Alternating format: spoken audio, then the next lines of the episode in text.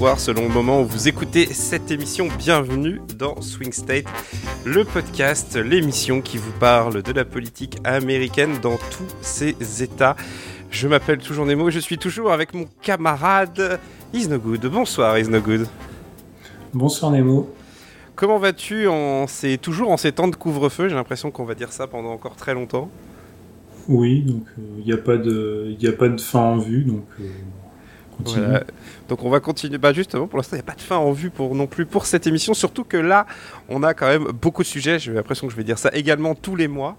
Euh, donc, je vais faire le sommaire assez rapidement de ce dont on va parler. Le sujet numéro un de cette émission, ce sera euh, l'impeachment, ce que j'ai appelé le greenwashing. Euh, alors, vous allez comprendre, l'impeachment, vous avez sans doute entendu parler. Le deuxième procès en destitution de Donald Trump a eu lieu il y a quelques, fini, fini il y a quelques jours. Il a été acquitté euh, pour une deuxième fois, mais c'est pas tout à fait le même euh, acquittement que euh, lors du premier procès. On reviendra sur toutes les spécificités de, ce, procès qui reste quand même quelque chose d'assez unique dans l'histoire américaine. Mais je parlais également de greenwashing parce que c'est en référence à la députée Marjorie Taylor Greene, la représentante euh, dont vous avez peut-être entendu parler, puisque comme Trump, elle représente la frange la plus radicale du Parti républicain.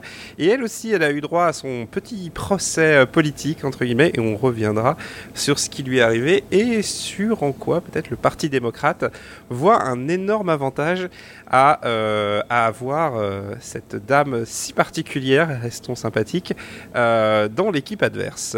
Le deuxième sujet qu'on abordera, ce sera l'unité. Unity, est-ce que c'est le moteur de jeu de l'administration Biden? Alors, vous vous en rappelez peut-être lors de son discours d'investiture, Biden l'avait martelé unité, unité, unité. Il y en avait plein des unités.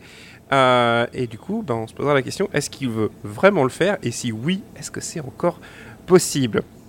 Dans le troisième sujet de cette émission, on parlera d'un revenant de Bernie Sanders. Vous l'aviez peut-être oublié, mais il est toujours là et il est toujours sénateur et il est surtout président de la commission du budget du Sénat. Du coup, euh, c'est quand même un poste assez important et du coup, avec ce nouveau poste qu'il vient d'acquérir suite au changement de majorité au Sénat américain, est-ce que Bernie Sanders ne tiendrait pas en quelque sorte un peu les cordons de la bourse? Et surtout, la question qui nous intéressera, c'est quelle influence a-t-il encore sur le Parti démocrate et sur les décisions du Sénat Et a-t-il vraiment euh, les moyens d'influencer les décisions? On inaugurera dans cette émission deux nouvelles petites rubriques, une dont on n'a pas encore le nom et une dont on a le nom. Euh, celle dont on n'a pas le nom, qui interviendra en fin d'émission, c'est ce que j'ai, on a appelé l'employé du mois. Euh, et donc on vous présentera un sénateur ou un homme politique ou une femme politique américaine différente tous les mois très rapidement parce que elle aura, il ou elle aura éveillé euh, notre intérêt. Et euh, ce mois-ci, je te laisse dire son nom, mon cher Isnogood. Alors, il s'agit de Rand Paul, sénateur du Kentucky. Voilà, donc euh, qui ils, en produisent un des sénateurs hein, dans le Kentucky parce qu'il y a Rand Paul dont on reviendra en fin d'émission, mais c'est également là que vient Mitch McConnell qui était l'ancien leader du l'ancien leader républicain du Sénat qui est devenu le toujours il toujours leader républicain, mais cette fois il est minority leader suite au changement de majorité. Donc le Kentucky et les sénateurs, c'est quand même bonne production. Bravo le Kentucky.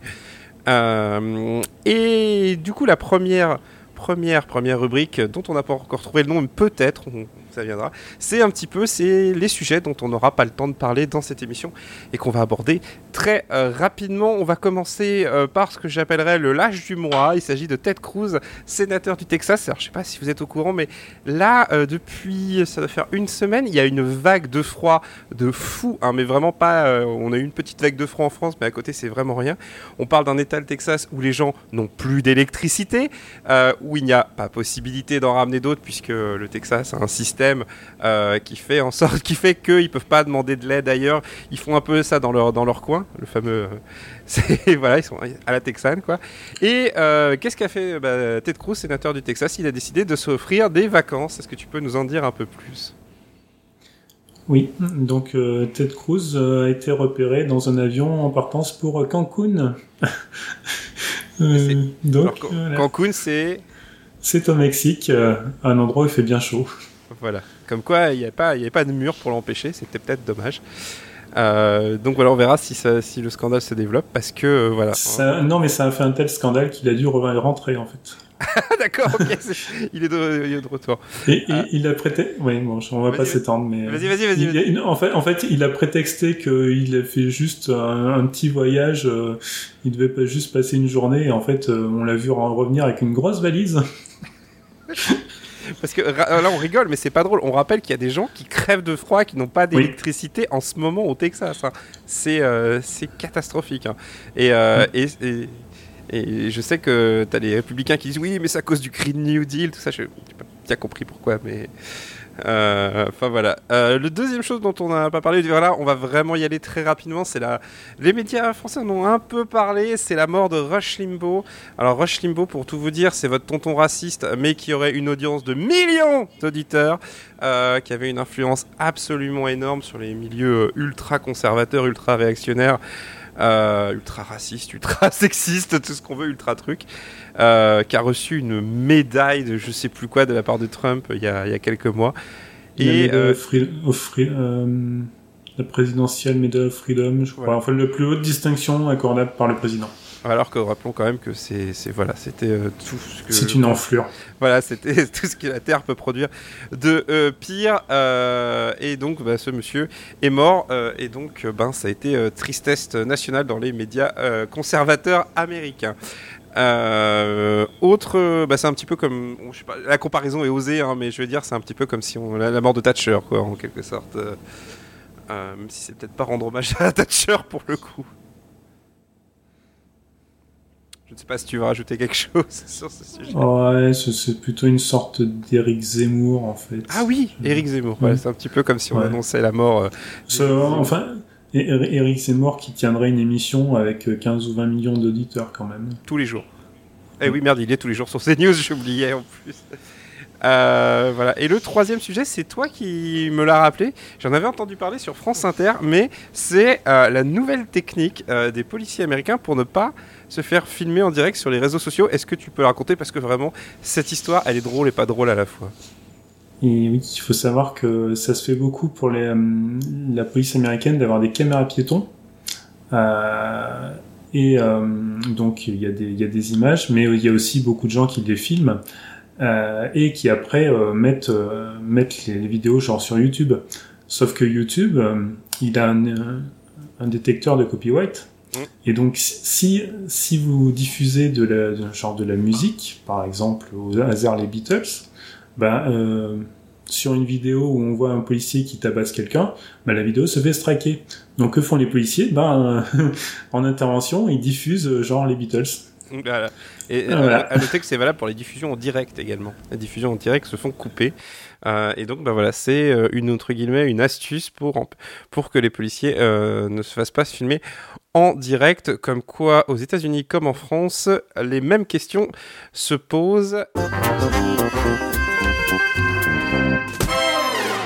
La première actu dont on va vous parler, donc, c'est l'impeachment. Alors, l'impeachment, c'est en gros un procès en destitution du président américain. Ça peut être fait pour n'importe quel haut fonctionnaire, mais là, on va s'intéresser véritablement au président américain, l'ancien, c'est-à-dire euh, Donald Trump. Il avait déjà eu un premier procès comme ça suite à une affaire où euh, il avait essayé d'échanger euh, des informations. En gros, il avait dit aux Ukrainiens trouvez-moi des informations sur Joe Biden et en échange vous aurez autre chose. Je passe très très très très vite. C'est un premier procès qui avait été très très très très politisé puisque vraiment il y avait eu une division profonde entre les démocrates et les républicains là-dessus. Ce deuxième procès en destitution, lui, il est sur les événements du Capitole dont on a parlé euh, dans l'émission du mois dernier. C'est un deuxième procès déjà, chose assez unique. Je crois que c'est la première fois qu'un président passe deux fois à l'impeachment. Et, et surtout, bah, c'est un procès qui a eu lieu alors qu'il n'est plus président des États-Unis, euh, que c'est un nouveau président. Euh, et alors ce procès s'est terminé par un acquittement, mais c'est pas le même acquittement euh, que la dernière fois. Rappelons que la dernière fois, une majorité euh, du Sénat avait, enfin, il y a eu plus de sénateurs qui avaient voté pour l'acquittement que pour la culpabilité. Cette fois-ci, il y a eu 57 sénateurs qui ont voté pour la culpabilité, 43 pour l'acquittement, sauf que bah, il faut une majorité des deux tiers pour que euh, la culpabilité soit établie. Donc il faut 67 euh, sénateurs et il en manquait 10. Euh, et donc bien entendu, c'était les sénateurs républicains qui se sont opposés à sa culpabilité, qui ont voté pour l'acquittement. Mais toutefois, c'est pas tout à fait le même procès déjà parce que les faits ne sont pas les mêmes. Je veux dire, le Capitole, c'était tout le monde l'a vu. Hein, les images ont été diffusées dans le monde entier, alors que l'autre côté, bah, c'était un truc un peu plus complexe à comprendre. Et surtout cette fois-ci, bah, il y avait, voilà, ça a été un procès. On va dire la défense de Donald Trump a pas brillé. Est-ce que tu as suivi un petit peu ce procès? Oui, alors j'ai bien suivi le procès. En fait, les, euh, démocrates ont eu l'idée de, relancer l'impeachment euh, quasiment dès le dès le euh, dès l'attaque du Capitole. Euh, ce qui s'est passé, c'est qu'ils ont été assez rapides à la Chambre, mais Mitch McConnell, le, leader républicain au Sénat, a tout simplement fait comprendre qu'il refusait d'organiser le, procès de son côté. Du coup, euh, les, démocrates ont dû attendre de récupérer la majorité euh, avec l'installation des sénateurs de Géorgie pour pouvoir lancer lancer le procès. Euh, après, ça a encore pris euh, deux, trois semaines de délai parce qu'il y avait des priorités. Il fallait quand même que Joe Biden ait un minimum de, de ministres qui soient investis. Ce qui fait que finalement, ça s'est fait que début, euh, début février. Alors, faut savoir que. Ouais. Je, fais, je fais juste une précision très rapide pour dire que Mitch McConnell, même en tant qu'à l'époque où il était leader euh, de la majorité du Sénat, n'avait pas le pouvoir d'empêcher la tenue du procès. Euh, par contre, il pouvait le faire à ses conditions et le retarder, mais il n'avait pas le pouvoir d'empêcher la tenue du procès, qui était une obligation constitutionnelle du Sénat. Ouais, c'est ça. Mais il s'est trouvé que le, le Sénat était à ce moment-là en récess, c'est-à-dire en gros en vacances. Et euh, il aurait fallu que euh, il aurait fallu que Mitch McConnell accepte de rappeler le Sénat pour que le procès se tienne. Et ce qui s'est euh, ce qui s'est abstenu de faire, du coup. Euh, ah bah c'est une victoire technique, ce qu'on appelle. oui, mais c'est mais c'est une énorme hypocrisie parce que bien sûr. il a il, il, a ensuite il a ensuite prétendu. Euh, oui, non, mais il n'y a aucune raison de faire ce procès parce que il y a il euh, n'y a, a, pas besoin de, enfin, il n'y a aucune raison de faire un procès en, en destitution à quelqu'un qui n'est plus en, en, poste. Sachant qu'il avait refusé de tenir le procès quand Donald Trump était encore en poste. C'est une hypocrisie euh, monstrueuse. Enfin, bon, c'est du Mitch McConnell tout craché. Bah, c'est un, c'est un vieux roublard euh, de la politique. Hein. Ah oui, en plus, alors on est au Sénat américain. Les règles du Sénat américain, genre il y a trois personnes dans le monde qui les connaissent par cœur. Quoi. C'est, c'est, tellement, tellement compliqué. C'est ça, c'est affreusement compliqué. Euh, et euh, ouais, donc, euh, alors faut savoir que c'est bon, il y a il y a les républicains qui ont prétendu que on pouvait pas faire un procès en impeachment à quelqu'un qui était plus en poste, ce qui est totalement faux. historiquement, ça s'est fait sur quelques quelques juges, je crois une ou deux fois. Il faut savoir qu'il y a deux intérêts à un procès en impeachment. Euh, le premier, c'est d'abord la destitution de la personne en poste. Donc ça, c'est le premier vote qui doit être euh, à une majorité des deux tiers. Et si jamais la personne est destituée, il y a un deuxième vote à une majorité simple qui, euh, qui lui interdit d'occuper euh, d'occuper à nouveau une fonction. C'est une inéligibilité à vie, quoi. C'est ça. C'est ça. Et, et évidemment, c'était l'objectif, c'était l'objectif des démocrates là-dessus c'était euh, mettre hors jeu euh, Trump définitivement et sans doute une arrière-pensée de, de, certains républicains aussi. À, noter, on va faire la précision tout de suite, c'est que là on parle de procès, mais c'est un procès politique. Hein. Les faits importent quasiment pas. Hein. Je veux dire, on est sur, on, est quand même sur, on parlait d'hypocrisie, mais je trouve qu'on est sur une hypocrisie majeure.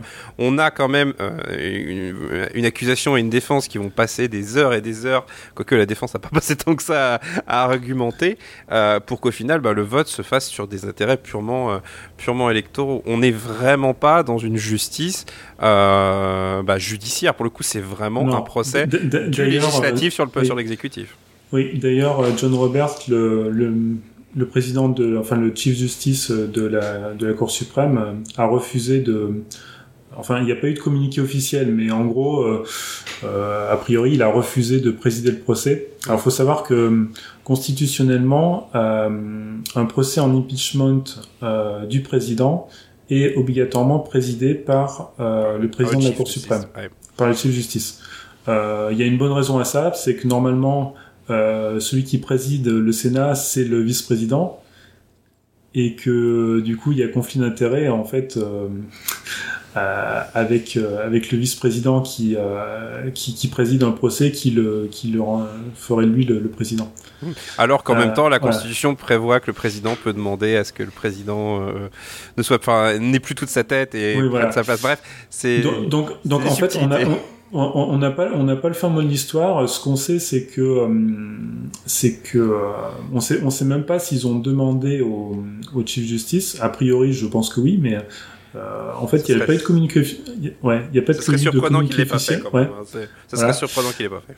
Donc, donc la, la vice-présidente a, a, décidé de ne pas présider le, le, procès. Et du coup, c'est retombé sur euh, donc le sénateur du Vermont, le, le, le président de pro tempore, c'est-à-dire en gros le, le plus vieux sénateur euh, en poste, euh, qui se trouve être, euh, enfin, de, démocrate, enfin le, le, plus vieux sénateur de la majorité en fait, le président ouais. Mais c'est surtout que, voilà, après, il faut pas trop insister sur la présidence de ce procès. Rappelons que le président d'un procès comme ça, il passe les plats. Hein. C'est vraiment, il a aucun rôle. Oui. Voilà, quoi. Oui. C'est très protocolaire. Voilà, d'autant qu'il n'y a pas eu de témoins. Oui, ils ont trouvé un accord.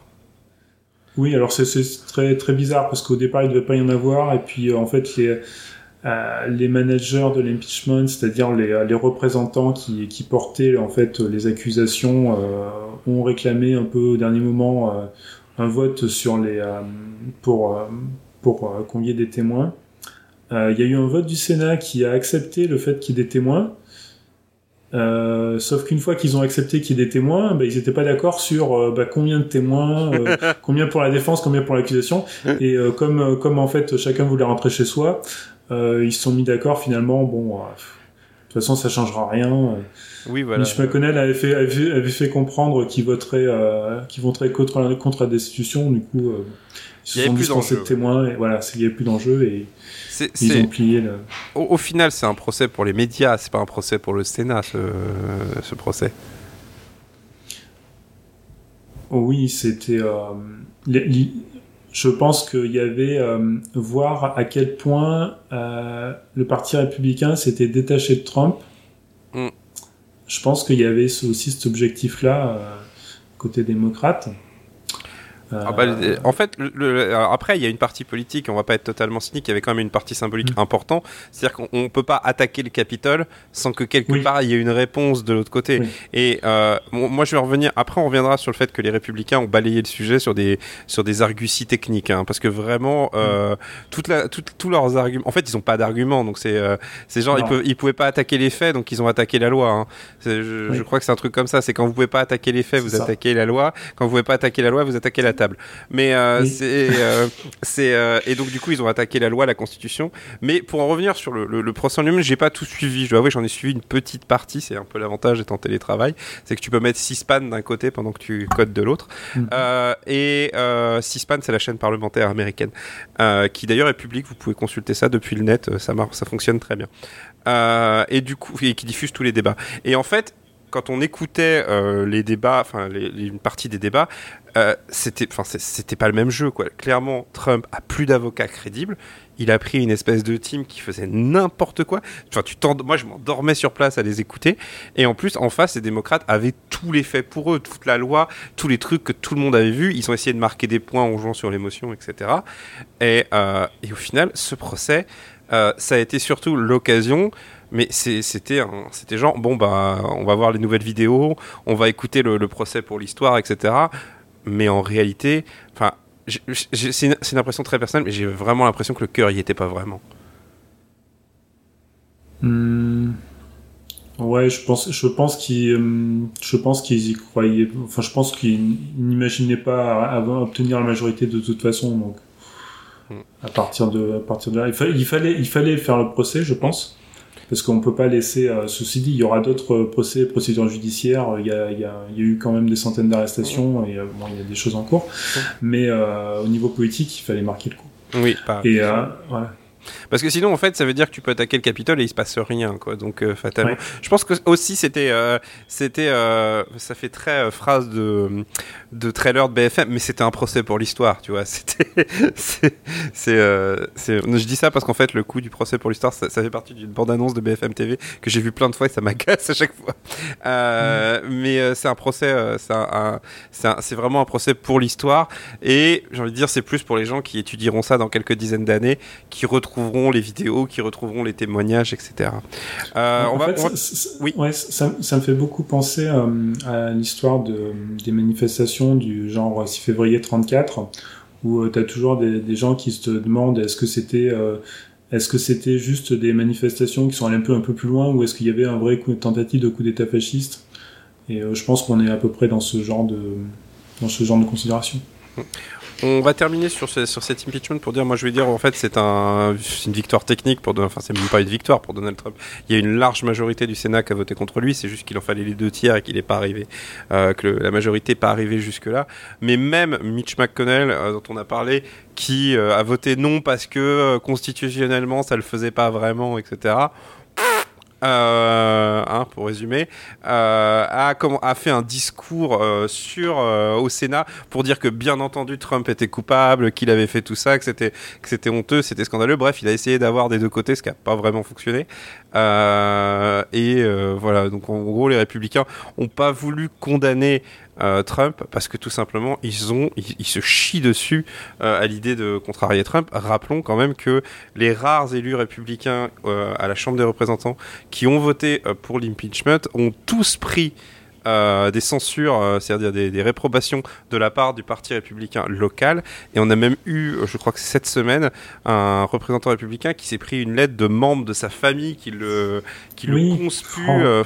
Et c'est on, voit à quel point le Parti républicain a peur de la secte Trump, quoi. C'est vraiment impressionnant. C'est notamment pour le représentant de, l'Illinois, je crois, qui, a reçu cette lettre. C'est vraiment le, vocabulaire d'une secte religieuse, quoi. Mmh. Tu fais partie de l'armée du mal. Hein. On, est sur des, phrases comme ça. Oui, euh, alors, en parlant justement de, sexe et de l'armée du mal, euh, donc on a, on a eu une autre sorte de petit procès politique euh, à la Chambre des représentants quand même avec la représentante Marjorie Taylor Greene qui vient de, attends, de Géorgie si je dis pas de bêtises. Oui, Géorgie. De Géorgie, ouais, je, je, dis pas, de, je dis pas de bêtises. et qui donc est, je pense, en gros, elle est faite pour. c'est un, clip pour montrer à quel point toute cette frange du Parti républicain est partie en couille. Il n'y a, pas une chose une chose scandaleuse qu'elle n'a pas faite. Rappelons quand même quelques petites faits. Donc déjà, elle a été QAnon à mort, même si aujourd'hui elle, elle, le nie. Euh, elle, a, appelé euh, clairement en disant que euh, le meilleur moyen de se débarrasser de Nancy Pelosi, donc qui était la, la, présidente de la Chambre des représentants démocrates, c'était d'avoir une balle. C'était une balle. Donc elle a appelé carrément à du meurtre. Elle fait des, elle fait des affiches électorales où elle se présente avec des flingues. elle a été insultée sur un, trottoir, un, un adolescent qui avait survécu à, à, son lycée, qui s'était fait attaquer à la Kalachnik, enfin, avec des armes, quoi. Un mhm. survivant de Nassau en lui disant que tout ça c'était faux, euh, qu'il mentait, qu'il inventait tout ça pour, euh, pour des raisons politiques il n'y a, pas une outrance dans laquelle elle n'est pas, elle est pas tombée. Rappelons qu'elle a refusé de porter le masque. Quand elle a un masque, c'est un masque où il y a marqué euh, Mettons fin à l'avortement dessus. Et donc, bah, en fait, ces propos, ces anciens propos sont ressortis dans les médias peu de temps après son élection. Et les démocrates ont mis les républicains devant un choix, c'est soit vous lui retirez ses comités, c'est-à-dire elle pourrait plus faire partie de comités, parce que non, elle avait été nommée quand même. Rappelons qu'aux États-Unis, à la Chambre des représentants, les, partis disposent euh, des postes, c'est-à-dire que si vous faites partie du groupe démocrate, c'est le groupe démocrate qui va choisir dans quelle commission vous siégez. Et donc là, le Parti républicain l'avait mis dans deux commissions et pas des petites commissions. Il y avait genre l'éducation et je sais plus quoi, mais et euh, en gros, les démocrates ont dit aux républicains, vous avez deux choix. Soit vous, lui retirez ces commissions de vous-même, soit on le fait devant toute la Chambre. Et les, partis républicains étaient incapables de le faire. Et du coup, ça a donné lieu à un débat dans lequel les, démocrates ayant la majorité, euh, et, eh ben, et quelques républicains ont voté avec eux, elle s'est fait euh, démettre de ces, de ces commissions. Mais on, on en est là, c'est-à-dire qu'on a une frange radicale du Parti républicain qui fait tellement peur que c'est impossible pour les autres de voter contre eux. C'est impressionnant. Oui, alors faut, faut, faut, voir que donc il y a eu une, une réunion interne au, au, caucus républicain pour euh, pour discuter de, de ce qu'ils allaient faire face à Marjorie Taylor Greene et euh, ben, ils ont décidé de ne rien faire et elle a été acclamée lors de cette réunion. Mm. Ce qui euh, voilà. Euh, alors faut, faut, faut savoir que c'est pas complètement une nouveauté de, de retirer euh faut savoir, quand, euh, quand on est représentant, d'ailleurs c'est pareil en France, on est forcément membre d'une commission. Euh, le, seul, le, seul, cas où euh, vous êtes membre d'aucune commission, c'est si vous avez été exclu. Euh, alors généralement, c'est genre les, les, les, élus qui sont sous, le, sous enquête du FBI pour mmh. malversation, etc. Ou, ou quelqu'un qui a vraiment fait des trucs euh, genre, il y avait un représentant de l'Iowa dans la législature précédente, Steve King, euh, Steve King voilà, ouais, c'est ça, qui avait euh, tenu de tels propos racistes que, en fait, les républicains ont décidé de l'exclure des comités. Ils ont fait ses chauds frères et. ouais. Mais, mais généralement, ça se, ça se règle en interne de chaque caucus. Mm. Jusqu'à présent, ça s'était jamais fait, en fait. alors, ça, ça, on peut, à la majorité simple, euh, virer un, un, représentant des, euh, de, ces, euh, de ces commissions. Euh, mais, euh, comment dire, c'est c'est pas c'est pas dans la tradition et bah, généralement on préfère on préfère laisser chaque chaque parti s'organiser comme il veut. Mais là, étant donné que le parti républicain ne fait rien, les démocrates ont décidé de, marquer le coup et de de l'exclure des commissions. On, assiste quand même à, une, euh, comment dire, une certaine prise de pouvoir par les démocrates qui sont majoritaires dans les deux chambres, même si c'est de, de, de courte à chaque fois je pense qu'ils sont dans un état un petit peu non mais là on va plus laisser passer même si la majorité est courte tant pis bah, au, au, bout, d'un moment enfin euh, faut, faut voir que quand même euh, Nancy Pelosi a fait installer des détecteurs de métaux et qu'il y a des euh, représentants républicains qui ont qui ont tenté de rentrer avec des armes euh, dans la chambre de contourner les détecteurs de métaux. Euh, enfin, avec les, déclarations de certains, euh, enfin, il y a, y a, des représentants qui euh, peuvent légitimement se sentir en danger, euh, en danger de mort par par des gens comme comme Marjorie Taylor Greene. Oui. Clairement. Euh, voilà. Et oui, puis bah, voilà. Non, mais c'est quand même quelque chose d'assez impressionnant. À noter quand même qu'il y, a eu, il y a des signaux contradictoires qui viennent du Parti républicain. Je vais m'arrêter là parce qu'on va pas s'intéresser euh, aujourd'hui en détail sur la division du Parti républicain. Je pense qu'on aura largement le temps d'en aborder mm -hmm. parce que ça va être un sujet de conversation pendant plusieurs mois. Parce que le Parti républicain est vraiment divisé. Il y a quand même un autre signe un petit peu contradictoire.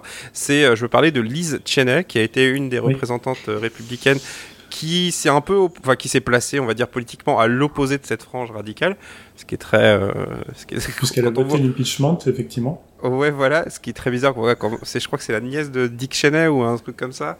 Euh, vraiment, elle était dans la. C'est sa, c'est sa fille. C'est sa fille, pardon, oui, excusez-moi. Oui, c'est sa fille. Ouais, voilà, c'est sa fille. et donc Dick Cheney, qui était donc président George W. Bush, la guerre en Irak, tout ça. Et euh, c'était quand même, elle, elle, fait partie de la frange plutôt, euh, on, on, va dire, ultra conservatrice, euh, malgré tout, qui s'oppose à ça. Et lors d'un vote en interne, mais cette fois-ci un vote anonyme, elle a été euh, confortée dans ses positions à une assez large majorité. Donc voilà, c'est il y a plein de choses qui se passent dans le parti républicain et, euh, on, suivra ça. On va passer au deuxième sujet de cette émission, c'est donc l'unité. L'unité, l'unité, l'unité. Biden l'a martelé pendant son discours d'investiture. Réunir le pays qui avait été si fortement divisé par Donald Trump, c'était le message des démocrates. Euh, alors, à ton avis, déjà première question, est-ce qu'il le pensait vraiment ou encore là, c'était pour l'affichage? Euh, Alors, c'est pas si simple, hein je, je, Non, c'est pas si simple parce que j'aurais tendance à dire un, un, peu oui quand même, parce que Biden a été sénateur pendant 30 ans, a, quand même un historique d'essayer de, d'être de, bipartisan, de travailler avec les républicains au Sénat, etc. Et en même temps, il a connu l'administration Obama, il a vu l'obstruction euh, systématique euh, face à l'administration Obama. Donc, disons qu'il est sans doute beaucoup plus réaliste que n'était Obama quand il est arrivé au pouvoir. Euh, je me souviens du discours d'Obama There is no blue state or red state, there, there are only the United States of America. Ah, c'est voilà. beau. oui, c'est beau. C'est beau, mais il n'y a, pas d'État rouge, d'État bleu, il n'y a que les États-Unis d'Amérique. Oui, puis en attendant, bah, en Virginie occidentale, Trump fait plus 40%. Mais bon, il n'y a pas d'État. voilà, les, mêmes États, on en a déjà parlé, hein, même les mêmes États votent pour les mêmes candidats pendant des années. Donc, voilà. mais, mais, après, bah, même en France, remarquez, hein, c'est euh, l'idée d'être bipartisan, d'unité, d'être le président de tout le monde. C'est, toujours les, gens disent qu'ils veulent ça. Bon. Non. Euh, enfin, alors en pratique, euh, pas forcément, mais disons que dire je vais être président uniquement pour mon camp, ça se fait pas. Non. Ça se fait pas, clairement. mais mais après si on regarde ce que fait Biden, notamment euh, par la, procédure de réconciliation qu'il est en train de faire. Alors on, vient, on abordera ça en fin d'émission. Voilà. euh, il, il, a, il a même même s'il affiche l'unité, il a clairement, euh, il est clairement conscient de les, des limites de, de l'exercice et, euh, et ben, il va avancer, il va avancer tout seul. Enfin, Est-ce qu'on pourrait dire conciliant, mais pas naïf? Oui, c'est une bonne définition. Il a notamment, il y avait 10, euh, 10, euh, sénateurs républicains qui ont, qui ont fait une contre-proposition. Euh, son plan Covid, en gros. Ouais, son plan Covid, voilà. donc le plan Covid, c'est 1,9 euh, C'est 1900 millions, 1900 milliards, pardon. voilà. et il y a Susan Collins et une dizaine d'autres, neuf autres sénateurs qui ont proposé un plan à 600 milliards. donc Biden les a poliment reçus en disant euh, voilà, on, ok, on, si vous voulez, euh, je, vais écouter vos propositions et puis bah, je continue avec. Euh, je vais continuer avec mon plan, quoi. Je vais écouter vos propositions et laissez-moi revenir vers vous pour une réponse négative à court terme. C'est ça. non, mais c'est vrai que voilà, je pense que c'est c'est très courant hein, les les Enfin, je veux dire, quand t'es pas au pouvoir, tu, tu, tu prônes le, le biparti, enfin la conciliation, le compromis, etc. Alors que quand t'es au pouvoir, bah, tu la tu la pratiques pas du tout. Mais euh, oui, c'est vrai. Voilà, Biden, c'est un peu ça. C'est conciliant mais pas naïf. Après, euh, je pense qu'il a quand même, parce que ça faisait partie de sa campagne malgré tout. Et quand... Après, là, il a le terrain facile entre guillemets. Il a, le Covid à gérer. Le Covid, euh, bon, aux États-Unis, c'est un sujet beaucoup plus politique, même si en France, ça a tendance à le devenir. Mais euh, le fait de donner des sous pour des gens qui sont en difficulté, le fait d'apporter des vaccins, le fait de voilà de lancer des campagnes de, prévention, etc. C'est pas des sujets explosifs non plus. Euh, ça, ça l'est dans une frange, dans les franges radicales du Parti républicain. Mais je pense que même les républicains les plus modérés, les indépendants, bon, c'est des sujets sur lesquels il peut y avoir une certaine unité nationale quoi que ça veut dire maintenant aux États-Unis, mais il peut y avoir quand même une certaine unité, donc c'est un sujet plutôt simple. Maintenant, c'est quand il va rentrer euh, dans le dur que ça va peut-être commencer à devenir compliqué. Et euh, la question, c'est est-ce que tu penses que c'est encore possible euh, pour Biden, même si c'est pas 100% du temps, d'essayer de trouver un chemin vers un truc qui ne va pas trop provoquer moult polémiques. Euh, Est-ce que c'est possible encore aux États-Unis? Alors, il y, a, des sujets, euh, comme euh, par exemple les infrastructures, donc les constructions de, routes, de voies ferrées, de, de peut-être sur la, enfin, nommer des bureaux de poste. Non, mais enfin sur genre sur l'électricité, des choses comme ça, peut-être. donc il y a il y a, y, a, y, a des, y a des possibilités, mais c'est vrai que, par exemple, sur l'immigration, ça va être... Euh, sur l'immigration, c'est impossible. Euh... Sur le port d'armes, sur l'avortement Ouais, non, sur, euh, non, sur l'environnement, c'est pas, pas possible. Mais... Euh, mais après, sur l'infrastructure, il était même question sous Trump de d'avoir une loi bipartisane, mais sauf que Trump n'a jamais été intéressé pour, pour faire ça. Donc là, Biden, lui, lui serait partant. D'ailleurs, on en parlera tout à l'heure. Tu, parles d'intérêt, mais justement, est-ce que c'est pas ça la principale différence plus que l'unité C'est l'intérêt, parce que Trump n'a jamais eu d'intérêt pour le pouvoir. Est-ce qu'au final, Biden, lui, n'est pas juste intéressé par gouverner au final, et c'est ça le plus gros changement? Oui. Ah oui, oui, oui, clairement. Clairement, déjà nommer des gens compétents. Oui. Euh, voilà, c'est rien que ça. Euh, après, avoir des, ambitions, des ambitions euh, comment on dit, euh, alors je, je, je, je, sais pas trop comment on traduit ça en français, mais en, en américain, il y a le, il y a politics et policy. Ah oui. Ouais. Euh, la politique et les politiques. Ouais, c'est ça. Et en fait, euh, euh, bah, ben, tu veux dire qu'il est intéressé par dérouler un programme, il est intéressé par ça. faire la loi, par faire des choses en fait. C'est ça. Euh, Trump marquait des points, euh, Biden, tu sens que bon, il est là-dedans, mais pas uniquement quoi. Hmm. C'est, je pense qu'il regarde beaucoup moins la télé aussi que, que, Trump. Allez, puisque rappelons que Trump regardait énormément la télévision. Hmm. Euh, du coup, pour, pour continuer avec, euh, avec Biden, euh, ces nominations, puisqu'on parlait du Sénat, on va y revenir, parce qu'on ne lâche pas le Sénat, hein, c'est vraiment l'institution centrale euh, en ce moment aux États-Unis. il y a eu pas mal de nominés qui, a, qui, qui sont passés de manière assez, assez easy peasy quand même, malgré tout, devant le Sénat. Est-ce que c'est pas ça une question Un peu l'unité, malgré tout? Ouais, bah, en fait, c'était relativement classique jusqu'à il n'y a pas si longtemps que mm. les, euh, que les, euh, les secrétaires, euh, que les ministres en fait soient, soient nommés relativement facilement. bon, après voilà, quand on nomme des gens à peu près compétents, ça passait relativement bien. Sauf pour des personnalités très clivantes ou des, des gens qui avaient... mais même quelqu'un comme Pete Buttigieg qui était candidat à la primaire démocrate, euh, donc ah. là, il ah oui, Pete Buttigieg, oui, d'accord, ok. pardon, ouais, pardon je, je peut-être mal prononcé. C'est Pete Buttigieg. Buttigieg, ouais, pardon. C'est dur à dire en même temps. C'est dur à dire, oui, qui a été nommé, euh, qui a été nommé secrétaire au transport.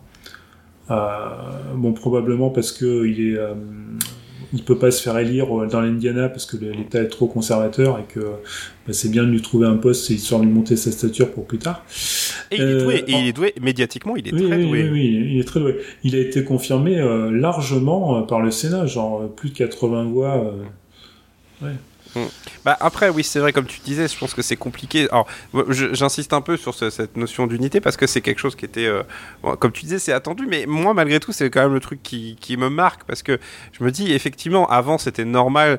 Euh, je sais plus quel sénateur avait dit qu'il n'était pas, euh, que même s'il n'aimait pas Barack Obama, Barack Obama avait le droit d'avoir des secrétaires d'État malgré tout parce qu'il était président.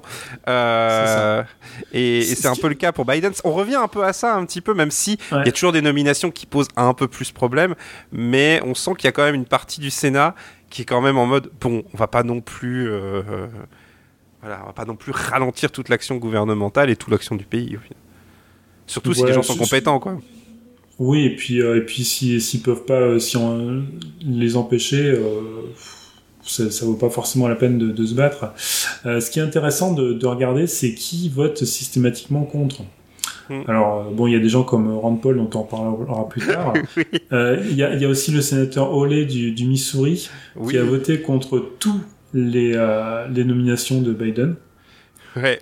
donc, Olé, pour resituer, euh, euh, c'est le sénateur qui a, qui a salué avec le point levé en fait les émeutiers, euh, euh, en fait les gens qui manifestaient euh, devant le Capitole et qui plus tard ont pris d'assaut le Capitole. Et qui, qui alors que le que l'émeute était en cours, s'est opposé, à, a voulu contester les résultats du collège électoral. Donc c'est quelqu'un qui, qui, est dans la, posture. Euh, ouais, c'est ça. Il y a toujours des représentants. Alors, à la Chambre des représentants, c'est des gens comme euh, Jim Jordan, par exemple, qui sont, euh, qui sont dans ces, dans ces, dans ces l'Ohio, je crois en plus.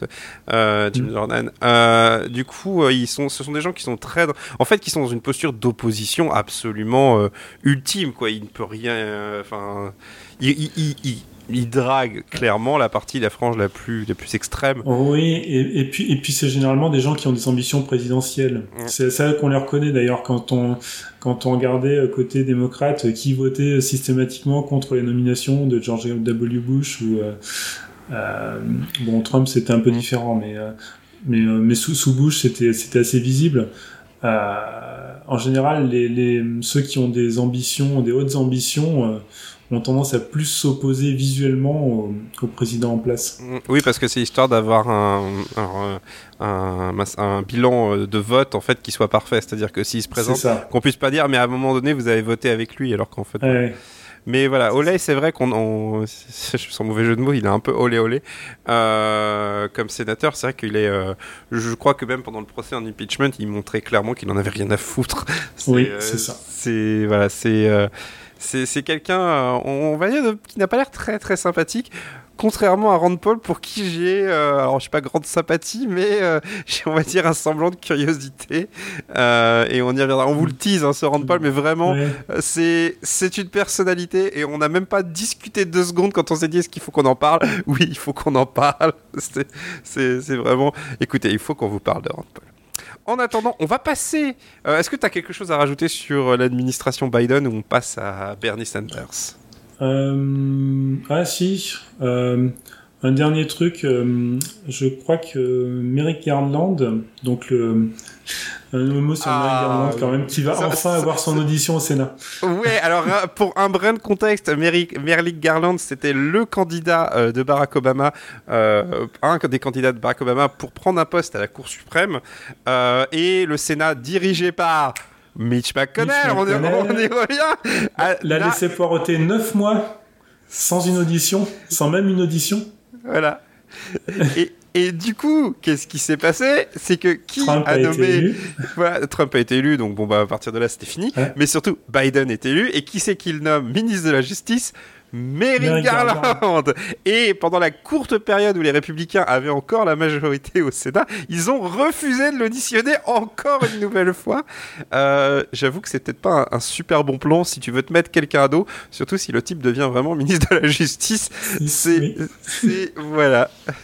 Donc, euh, et je crois que Merrick Garland aussi avait eu aussi un mot, euh, son mot à dire dans un dans une vague procédure où il y avait Trump dedans. Enfin, c'est. Oui, oui. voilà, donc on n'est pas dans l'unité, mais euh, il y a vraiment une petite ironie de l'histoire. Et c'est pas simplement pour l'ironie, hein, c'est que je pense que bah, le type est compétent. on va pas. Euh, Il est très compétent, oui. Donc voilà, Verly Garland, on, on, en entendra peut-être euh, parler, mais c'est vrai que ça reste le plus grand cocufier du Sénat de, de l'histoire récente américaine. Troisième partie et dernière partie de cette émission, on va revenir. Euh, on a beaucoup parlé euh, de la droite euh, et de frange la plus radicale des républicains. Là, on revient chez les démocrates. Alors, je ne sais pas si on peut l'appeler radical vu de notre point de vue de français, mais Bernie Sanders, candidat malheureux, deux fois malheureux à la nomination démocrate, et sénateur, sénateur du Vermont, euh, qui décidément aime bien élire des vieux monsieur. Euh, et euh, c'est pas le seul état hein, d'ailleurs, mais et qui devient par le jeu des chaises musicales, on va pas rentrer dans le détail, mais il va devenir président de la commission du budget du Sénat. Et j'ai déjà raconté cette anecdote, mais je la trouve toujours rigolote, où quand un journaliste lui demande mais à quoi doivent s'attendre les républicains, il a répondu un truc du genre, ils doivent s'attendre au pire. mais c'est... voilà. Donc, euh, petit provocateur, et même grand provocateur, euh, Bernie Sanders. Euh, très habile euh, communicant. Rappelons que euh, sa fameuse photo où il est avec ses moufles, euh, qui est devenu un mème sur les internets, où il a, il a récolté des tas d'argent qu'il a redonné à, des associations. Mais on va s'intéresser surtout à son nouveau poste. Est-ce que tu peux nous expliquer un petit peu en quoi le poste de président de la commission du budget au Sénat, c'est quand même un poste important?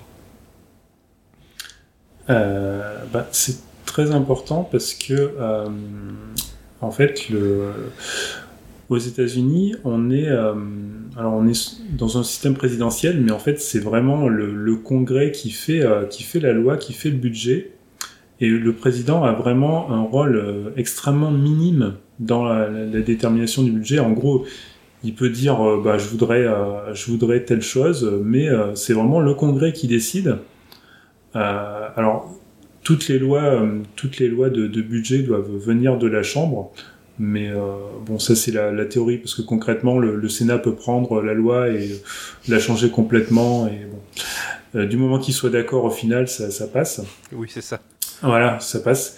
Et euh, mais ce qui se passe avec le avec les lois euh, aux États-Unis, c'est que il y a ce qu'on appelle le filibuster au Sénat, qui fait que euh, des sénateurs peuvent bloquer peuvent bloquer une loi. Alors théoriquement, en fait, en, en prenant la parole et en ne la lâchant jamais. Ça, c'est la théorie. Dans la pratique, il maintenant, il dit juste, bon, je suis, voilà, je, voilà, je, je, veux pas qu'on vote sur la loi. Et en fait, tant qu'il n'y a pas 60 sénateurs pour dire un vote de clôture en disant, bon, on arrête de discuter, on passe au vote, bah, la loi est dans les limbes indéfiniment.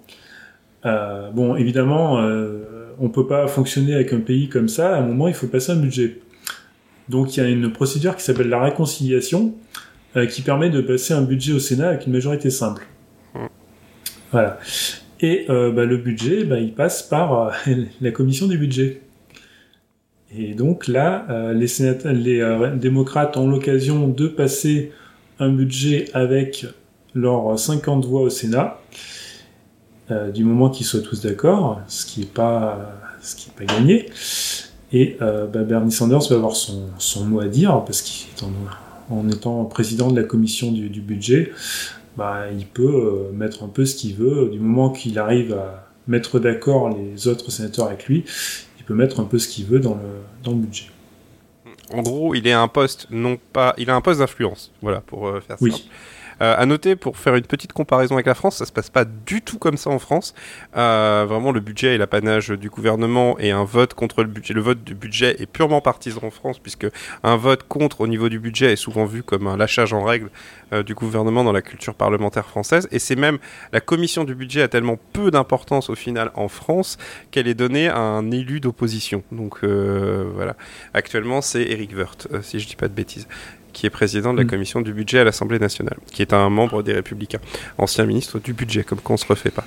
Euh, et donc voilà, pour en revenir euh, du coup au Sénat américain, où voilà, clairement, euh, c'est un poste qui a influence, mais c'est quand même un poste qui est, qui est limité, parce que on, on, pour être très clair, Bernie Sanders a pas la possibilité de mettre le salaire hebdom, j'allais dire le salaire horaire, c'est ça, à 15... Le salaire minimum, ouais.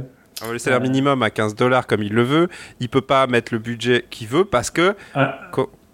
Alors là, il va falloir qu'on rentre un petit peu dans les détails du, du process de réconciliation. Voilà. Vas-y, je te lance là-dessus. Allez.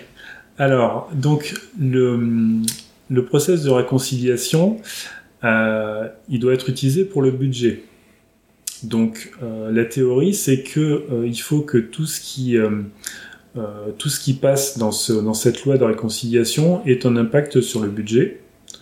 Euh, pour cela, il y a une personne euh, en fait au Congrès qu'on appelle le parlementarienne, qui est une sorte de, c'est un, poste non partisan d'une personne qui connaît en gros toutes les toutes les règles, toutes les règles du Sénat et qui va dire, ben ça ça rentre, ça ça rentre pas.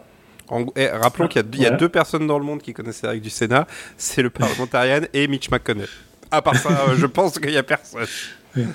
Euh, pour, pour, donner une idée, en fait, la, euh, les, les, règles de réconciliation en fait sont nommées d'après le sénateur le sénateur Byrd, l'ancien sénateur Byrd de Virginie occidentale, qui avait fait neuf mandats c'est vrai. Donc, en fait, personne ne connaissait mieux que, que lui euh, le, les, règles, les règles du Sénat. Il, il en a fait certaines. notamment la règle de réconciliation. Il en a inventé d'autres. C'est-à-dire le mec qui balançait n'importe quoi, il s'en dit ouais, ça doit être ça. Comment ça, il faut que je me balade avec un chapeau à haute forme? Mais qu'est-ce que c'est que ça? Et, et, donc bon, il y a, y a possibilité de, de, de, de contrer en fait la décision du parlementariat, mais euh, notamment en, en, le virant, par exemple. Euh, mais euh, bon, ça se fait pas trop parce que c'est quand même, ça fait quand même très mauvais effet. Ah bah, c'est clairement, on vire l'arbitre du terrain. Hein, c'est ça, oui, c'est ça. Donc bon, euh, et puis des fois, ça peut être bien pratique pour euh, certains sénateurs qui sont pas super chauds pour un salaire minimum à 15 dollars. Ah oui, non, mais c'est le parlementarien qui a dit non, mais on peut pas. Ah bah on peut pas alors. alors Mac... elle, elle s'appelle McDonough, je crois, un truc comme ça. C'est Elisabeth McDonough, si je dis pas de bêtises. Ouais, euh, je crois, ouais. C'est ça. Euh, je vais ouais. donner son. Je vais Vas-y, continue, je vais chercher son, son, ouais. son nom. Ouais. Euh, donc bon, il y a, y a, certains sénateurs qui sont qui sont pas non plus euh, c'est ça, c'est Elisabeth, C'est voilà. Elisabeth, c'est Elisabeth McDonough, voilà. Ouais. Euh, certains sénateurs qui sont pas forcément hyper chauds pour euh, pour aller euh, pour aller sur des choses comme le salaire minimum à 15 dollars. Donc ça les ça peut notamment des gens comme bah, comme notre ami du, de Virginie occidentale, Joe Manchin. Voilà, Joe Manchin.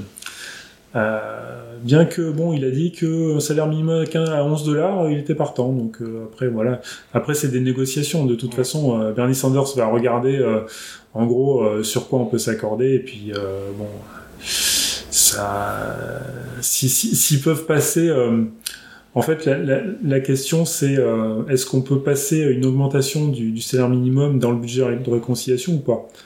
Donc après, si on peut, si on peut, euh, le montant en lui-même, après, ça, ça, se fixe ou pas. Quoi. En fait, on est, pour, pour, pour, faire simple, on est sur des questions de principe et on est surtout sur des questions oui. budgétaires. Donc, c'est quelque oui. chose de très complexe. On a, on a un peu, parce que tu as parlé du, du sénateur Burn, on a euh, dans les systèmes parlementaires, il y a souvent des spécialistes du budget parce que ce sont des sujets extrêmement euh, techniques. Mm. Par exemple, pour citer un, un député français, c'est Charles de Courson qui nous en France mm. est euh, quelqu'un qui est très qui est spécialisé. Bon, c'est un député de droite hein, avec mm. tout, ce qui, tout, ce que ça veut dire, mais euh, c'est quelqu'un qui est spécialisé, qui en fait quand généralement quand Charles de Courson te reprend sur un point technique, il a généralement raison. Euh, et, euh, et, là, bah, on en est avec Elisabeth Bagdono. Non seulement elle, elle pourra rendre des jugements et lorsqu'elle aura rendu son jugement, ce sera très compliqué même pour Bernie Sanders de passer outre parce que ça donnera une excuse mmh. en or à Joe Manchin, aux républicains pour dire bah non, vous voyez, ouais. elle, a, elle a dit ça. Il y, a un, il y, a un petit point technique que j'ai pas abordé aussi, euh, c'est que les, euh, toutes les lois passées par réconciliation ont euh, une durée maximale d'effet de 10 ans. Ah, ça je savais pas. Ouais, euh, notamment, euh, c'est ce qui c'est ce qui s'était passé euh, sous Barack Obama en fait, parce qu'il y avait George W. Bush qui avait passé des baisses d'impôts par réconciliation, et donc bah, elles sont arrivées à expiration sous Obama. Et Oups. donc Obama, voilà, donc là Obama a, a, pu en fait, bah, du coup les toutes les toutes les bases d'impôts devaient se terminer et donc les impôts devaient augmenter. Et là, à ce moment-là, euh, bah, il a pu passer un accord avec les Républicains euh, pour euh, pour rendre permanente en fait les, les bases d'impôts pour pour ceux qui gagnaient en dessous de je sais plus combien.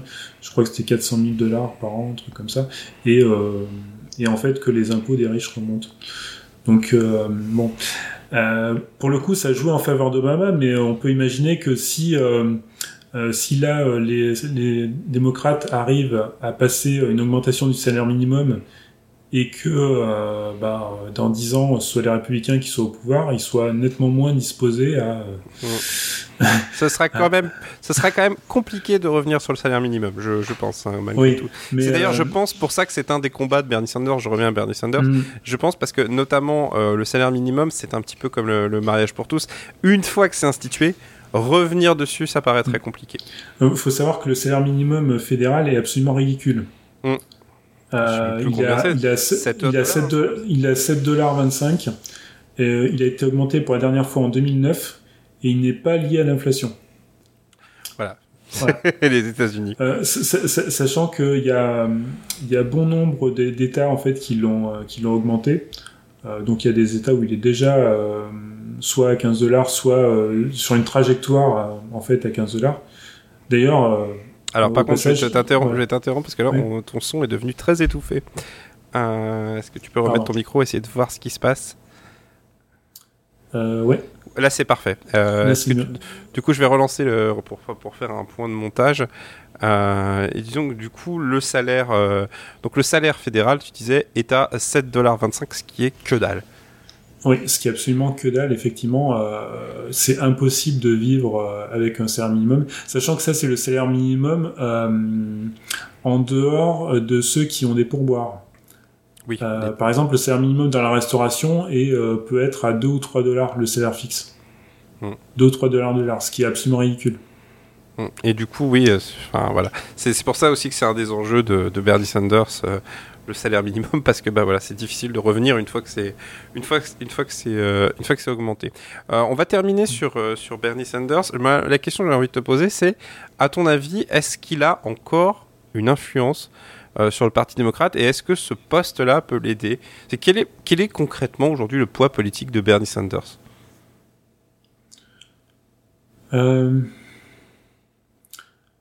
Je, je, je, pense qu'il a, il a la chance d'être euh, d'être à un moment où euh, les déficits ne sont pas une préoccupation. C'est vrai. Voilà. Donc, et, et faut, faut voir que des gens comme Joe Manchin ne sont pas forcément des conservateurs fiscaux. Euh, c'est-à-dire que ils sont euh, alors sur sur le côté environnement. Non. Euh, non, sur environnement, société, tout ça, non. Mais mais par contre, enfin augmenter augmenter le salaire minimum.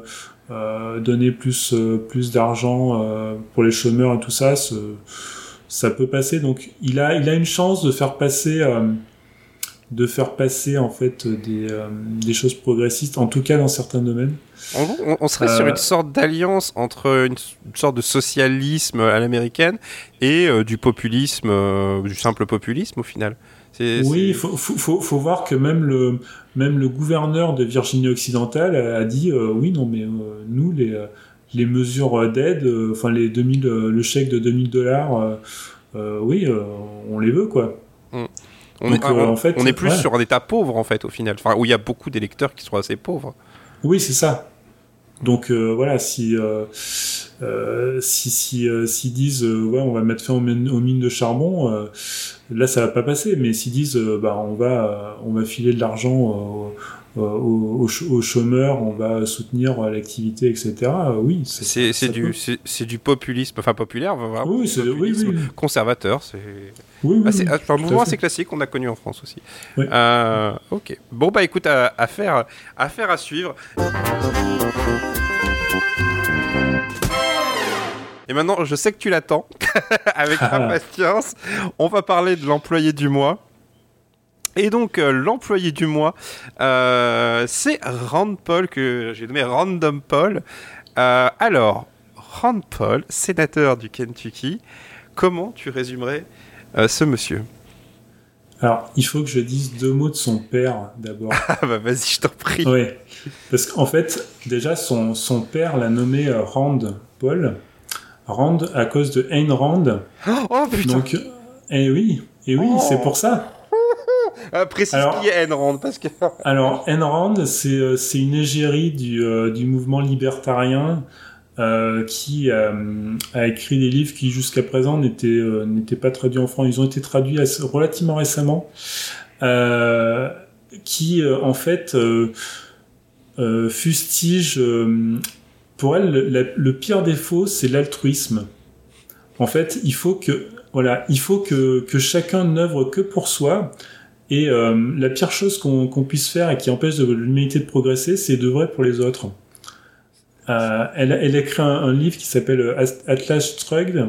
Euh, je prononce mal et je sais pas comment ça se traduit en français, mais en gros qui parle d'une sécession des riches, euh, où en fait euh, les riches en ont marre d'être exploités euh, et font sécession, ils font leur, leur propre pays où ils font leur truc entre eux et ils arrêtent de d'être taxés pour euh, pour nourrir des pauvres qui, qui font rien et sont improductifs. Alors, le titre, le titre français de Atlas Shrug, c'est La Grève. Voilà, c'est une grève des riches, en fait. C'est... c'est, Voilà. Euh, et donc son père, euh, son père était candidat. Je vais juste faire une, finir une parenthèse. Si vous les intéressez à Ayn Rand, je vous conseille vraiment la séquence qu'avait fait John Oliver dans euh, Last Week Tonight, euh, qui est Oh, is that still a thing? Et, euh, et pourquoi ça existe encore, en gros? Et il parle d'Ayn Rand. Et c'est un portrait au vitriol d'Ayn Rand, mais alors c'est mérité d'une force. Hein. Voilà. Donc ça, ça, donne bon, ça donne un peu une idée de la famille et d'où il vient. Euh, moi, je m'étais un peu intéressé à son père en 2008 parce qu'il était euh, candidat à la primaire euh, à la primaire républicaine et euh, c'était un candidat qui était anti-guerre. Oui, Alors bah c'était ouais, donc ah il, il, faisait, il, faisait, il, faisait, un peu sympathique comme ça parce que bon, face aux néoconservateurs, quelqu'un qui est opposé à la guerre en Irak, ça a l'air sympathique. Seulement quand on regarde quand on regarde euh, un peu l'idéologie derrière, hmm, l'idéologie libertarienne, c'est quand même particulier. Euh, pour nous donner une idée, euh, c'était bah, Rand Paul quand il était quand il était donc le fils quand il était candidat à la primaire républicaine. Si je me souviens bien, il y a eu un débat sur l'assurance santé et quelqu'un avait posé une question sur ben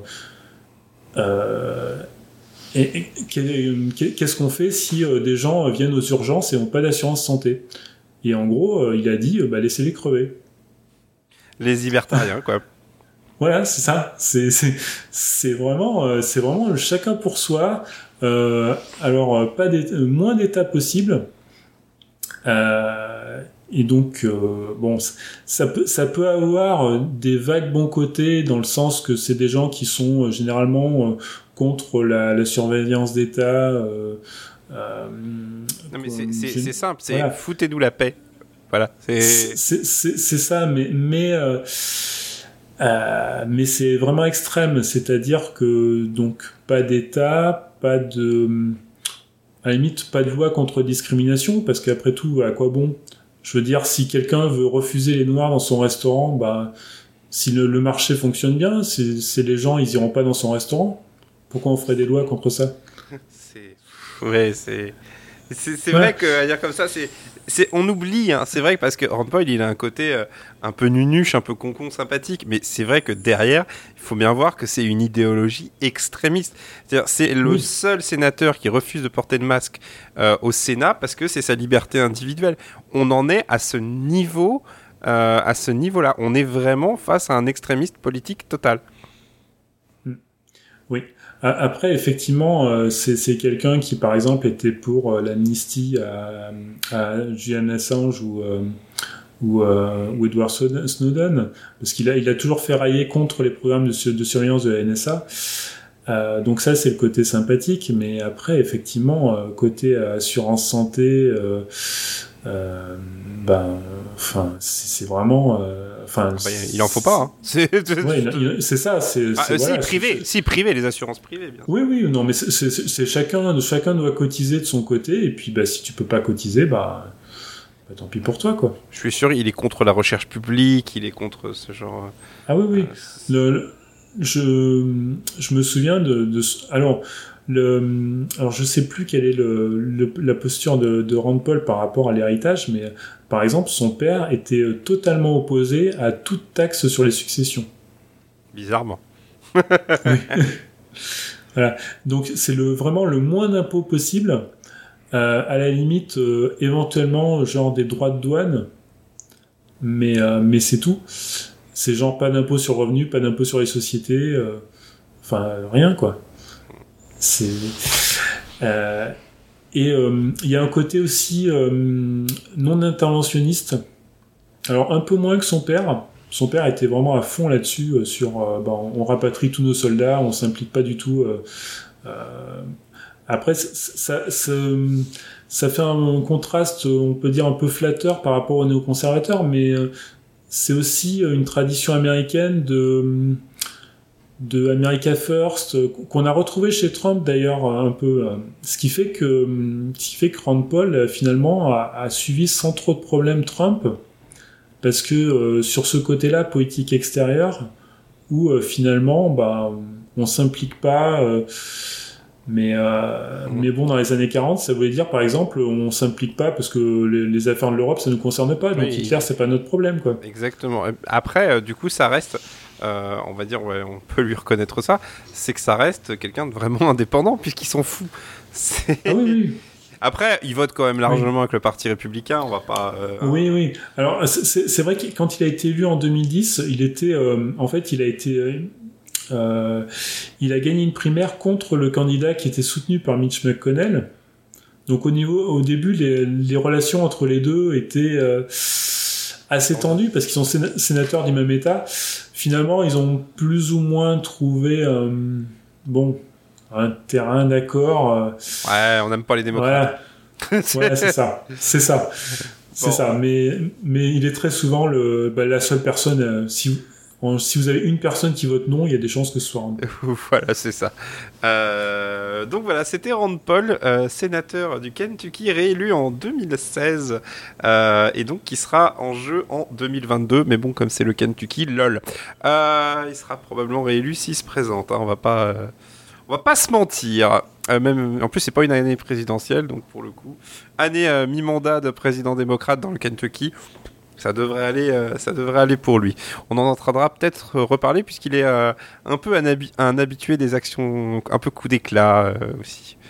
voilà. Eh ben écoutez, ça sera tout pour cette émission de février. merci Good d'être venu une nouvelle fois. Merci Nemo. Alors, on se retrouve le mois prochain, euh, toujours le troisième jeudi euh, du mois, si vous souhaitez euh, nous voir sur, Twitch. Et sinon, bah, l'émission sort quand un peu j'ai le temps de faire le, le, montage. voilà, merci à vous de nous écouter. N'hésitez pas à partager cette émission. Si vous souhaitez nous poser des questions, moi, le compte Twitter, c'est nemotaku, N-E-M-O-T-A-K-U. N'hésitez pas si vous avez, des questions ou des envies de, qu'on parle de tel ou tel sujet. Voilà, merci à tous et au mois prochain.